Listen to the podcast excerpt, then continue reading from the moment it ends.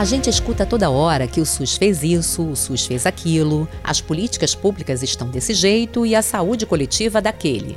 Parece que a gente está se referindo a uma pessoa e não a termos que fazem parte da saúde pública. Eles são princípios, normas, ações, conceitos e tudo isso feito por pessoas. Sim, pessoas. Pessoas que formam o campo da saúde coletiva. E é com isso em mente que o Canal Saúde separou algumas histórias para lembrar que são pessoas como nós que fazem a saúde pública, que construíram a história que nos levou até o Sistema Único de Saúde e que são o SUS.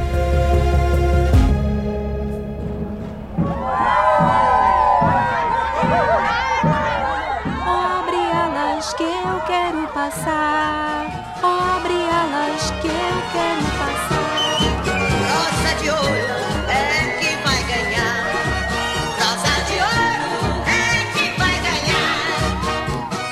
A alegria contagiava a multidão apinhada nas calçadas da Rio Branco para ver os cursos que, indo e vindo pela longa avenida, apresentavam um espetáculo sem igual.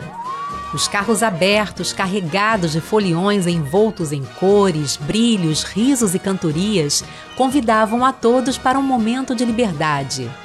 E ela merecia ser brindada naqueles tempos especiais. Flertava-se à vontade, confetes, serpentinas e lança-perfumes. Ali estava Dionísio disfarçado de pierrots, colombinas, piratas, odaliscas, diabos, bailarinas, epereiras. Havia blocos nas ruas do centro, cordões, ranchos e as grandes sociedades que apresentavam seus carros alegóricos com motivos que contavam histórias da vida brasileira. E quase sempre elas mesclavam amores e dores. Nessa farra, que incluía toda a cidade, novos comportamentos ousavam transgredir. Costumes nada comuns à época, libertando partes do corpo até então reservadas aos mais íntimos, eram exibidas sem nenhum pudor em fantasias às vezes improvisadas. Era carnaval, minha gente, e que festa e que tempos! É hoje só, amanhã não tem mais. Esse é o carnaval da ressurreição, o carnaval do fim do mundo, bradavam os foliões. Uma nova marchinha cantada pelos carnavalescos das cidades trazia a face ironizada de uma certa mazela bem conhecida por sua letalidade e certamente presente na memória recente daquele povo ainda enlutado. Foi bem levada da breca a gripe que aqui se viu, e agora, gente careca, o pelo está por um fio. Cantava-se gozando de um dos efeitos da espanhola, a calvície. Na Noite, importante periódico do Rio de Janeiro, em suas charges da semana, um alerta bem humorado sobre a responsável pela calvície coletiva. Cuidado com ela! Põe a calva à mostra a toda gente que tenha cabelo de verdade. E ao lado, a figura de um rei momo festejava seu reinado de três dias de folias e irreverências. E outra marchinha dizia: Não há tristeza que possa suportar tanta alegria. Quem não morreu de espanhola, quem dela pôde escapar, toca a rir, toca a brincar. A gripe espanhola, maior pandemia de todos os tempos, agora participava do grande evento da cidade, o Carnaval de 1919 algo sem dúvida resultado de uma intensa experiência de dor, medo e espanto. Evento marcado por dois acontecimentos fundamentais para a humanidade: o final da Primeira Guerra Mundial, em 11 de novembro de 1918, associado ao desaparecimento repentino da espanhola, também em novembro do mesmo ano. A vida surpreendia mais uma vez. Numa produção Canal Saúde da Fundação Oswaldo Cruz. Histórias da Saúde. Apresentação Ana Cristina Figueira. Episódio de hoje: Gripe Espanhola.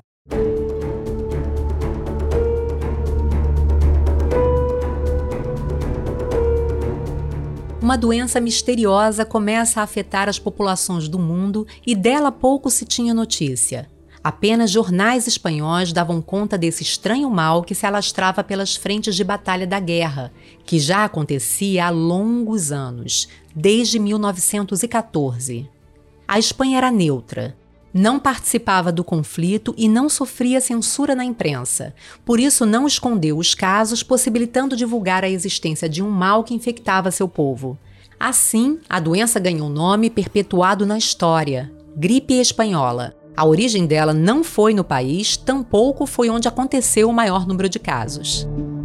Esse mal, disfarçado, se misturava aos inúmeros agravos que acometiam os soldados já combalidos pelas lutas travadas nas trincheiras. Em seus primeiros momentos, assumiu a forma benigna, com sintomas leves de uma gripe, mas uma segunda onda chegou com toda a força de ataque, espalhando-se pelo mundo afora.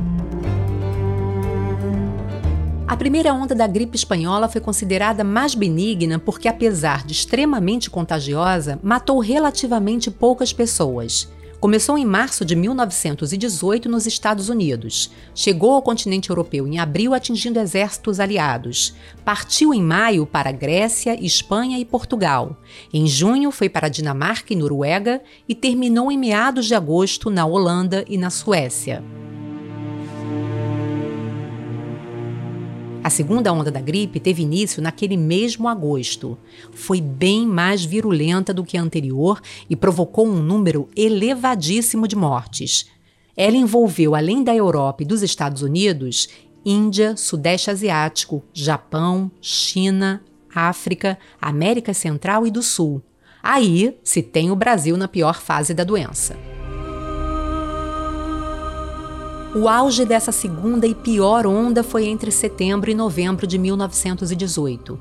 De maneira geral, o que pode ter acontecido foi o vírus influenza ter alcançado seu extremo em 1918 pelas mutações rápidas que sofria e perdeu força vindo a se manifestar novamente de fevereiro de 1919 até maio de forma mais branda, o que foi chamada de a terceira e última onda da doença. Sim, àquela altura já se sabia ser uma gripe, uma mutação do vírus influenza que pode ter começado em campos de treinamento militar nos Estados Unidos, se disseminando pelo mundo durante a Primeira Guerra Mundial. Verdade mesmo é que ninguém sabe ao certo até hoje a origem desse vírus. Longe de nossos solos, separados por um vasto oceano, ela chegou ao Brasil, vinda da Europa onde a guerra acontecia, embarcada em transatlânticos, mais especificamente um deles, o Demerara. Uma doença invisível, mas extremamente contagiosa e mortal. Uma arma tão ou mais potente do que as usadas durante a guerra.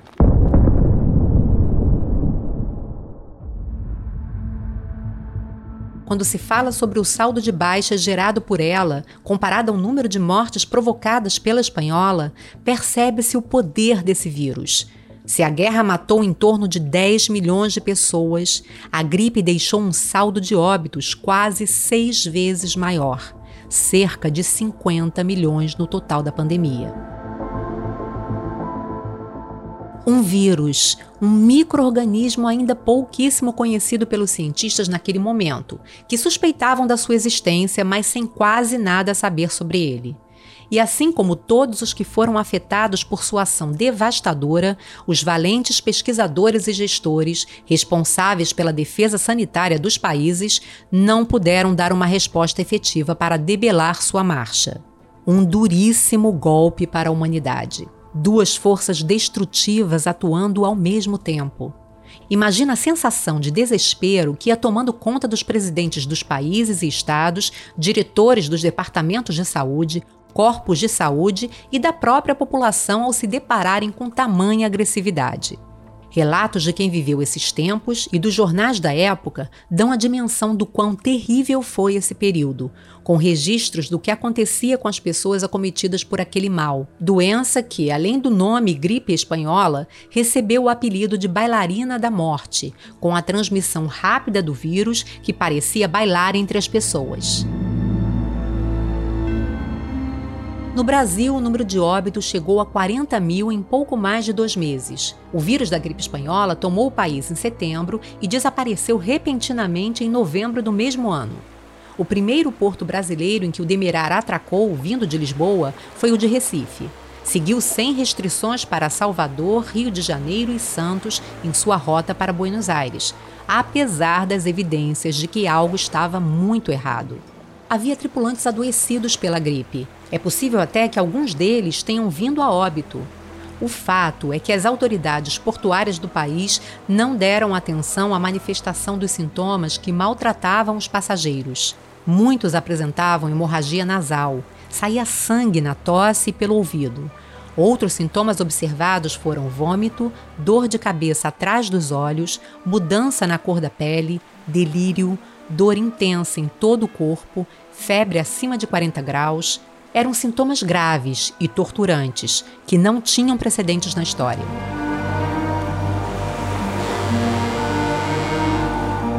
E assim, de porto em porto, ela, a bailarina, foi se disseminando pelas cidades, veloz como um vírus naive e sedenta de aventuras.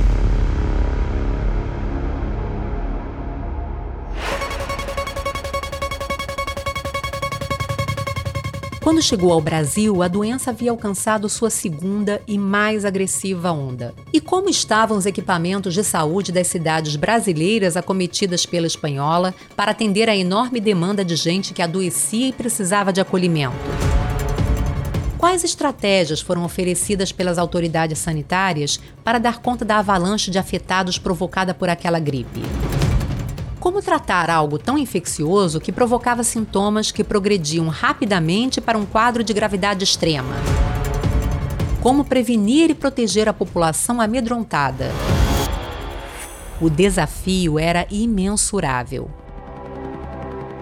Ainda que mais bem equipados do que no período da varíola, uma das grandes infecções que impactaram a vida dos brasileiros em duas grandes aparições, em 1904 e 1908, os hospitais, dez anos depois, não deram conta de abrigar um número impensável de doentes e mortos ao mesmo tempo as cidades foram tomadas por cenas que não se poderia esquecer e que denunciavam a fragilidade sanitária e desafiavam o conhecimento da medicina para lidar com uma epidemia de tal monta. Não existiam remédios nem vacinas para o controle e tratamento da enfermidade. Os esforços se restringiam a medidas não farmacológicas, como o uso de máscaras, higiene e limpeza pessoal, quarentenas, confinamentos, limitação ou proibição de reuniões públicas. Velórios e enterros deveriam ser rápidos e para um número limitado de pessoas. Alguns recursos disponíveis eram usados para o tratamento. O recomendável mesmo era repouso e hidratação. Os médicos prescreviam substâncias como purgantes, laxantes, poções e extrato de vegetais, mercúrio, arsênico, quinino, entre outros. Assim como aplicações de oxigênio, inalações mentoladas e outros poucos procedimentos também eram aplicados. E tinham as receitas caseiras, que geralmente envolviam alho, cebola e limão, de preferência ingeridos com pinga necrotérios improvisados, cemitérios lotados, coveiros mortos, corpos deixados do lado de fora das casas para uma carroça pegá-los. Esse era o cenário vivido naquele trágico ano. No Rio de Janeiro, capital da República, o número de mortos chegou a cerca de 13 mil. São Paulo, com mais de 5.300, foi a segunda capital mais afetada. Em Recife, quase 1.300 pessoas. E Salvador teve o menor número de vítimas fatais entre as grandes cidades brasileiras, com um total de 386 pessoas, todas cidades em que o Demerara aportou. Quase um terço de óbitos no Brasil se concentrou no Rio de Janeiro. Carlos Seidel, diretor-geral de saúde pública à época, admitiu a impossibilidade de controlar aquela gripe. Diante de tantos ataques que sofreu, decidiu renunciar ao cargo em outubro. O presidente da República, Venceslau Braz, o substituiu pelo médico carioca Teófilo Torres. De imediato, o novo líder recruta o também médico e pesquisador Carlos Chagas para assumir as ações de combate à gripe espanhola. O pesquisador e diretor do Instituto Oswaldo Cruz, herdeiro intelectual reconhecido do sanitarista Oswaldo Cruz, intensificou as medidas preventivas em uma cidade já parada e criou hospitais de campanha e postos de atendimento em diversos bairros do Rio de Janeiro. A esta altura, a capital do Brasil voltava a ficar mais estável com o arrefecimento da pandemia, que parece ter acontecido em grande parte por um processo natural. A história do vírus influenza de 1918 não é apenas de morte e desolação das sociedades. É também um registro da importância da ciência, das descobertas, de pessoas determinadas e comprometidas a agir com firmeza em meio ao caos. A pandemia de gripe espanhola foi um dos grandes confrontos entre uma força natural e indivíduos que se recusaram a ser subjugados por essa força e a confrontaram com uma tecnologia em desenvolvimento e com suas observações e mentes. Apesar das diferenças de contexto científico, tecnologias e dinâmicas na circulação de informações, ao ler e ouvir o que aconteceu há mais de 100 anos, é inevitável traçar paralelos.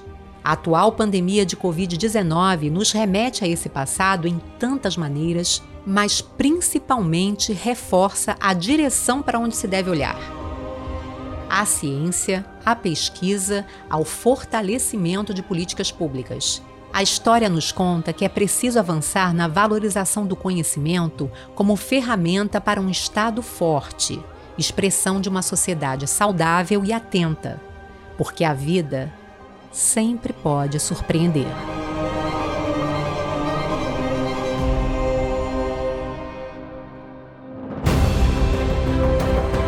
Eu sou Ana Cristina Figueira e você ouviu o episódio Gripe Espanhola.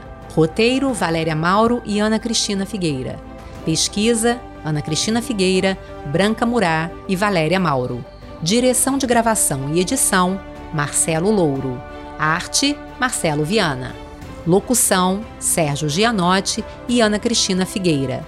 Coordenação Canal Saúde Podcasts: Gustavo Aldi. Agradecimento Casa de Oswaldo Cruz, Fiocruz.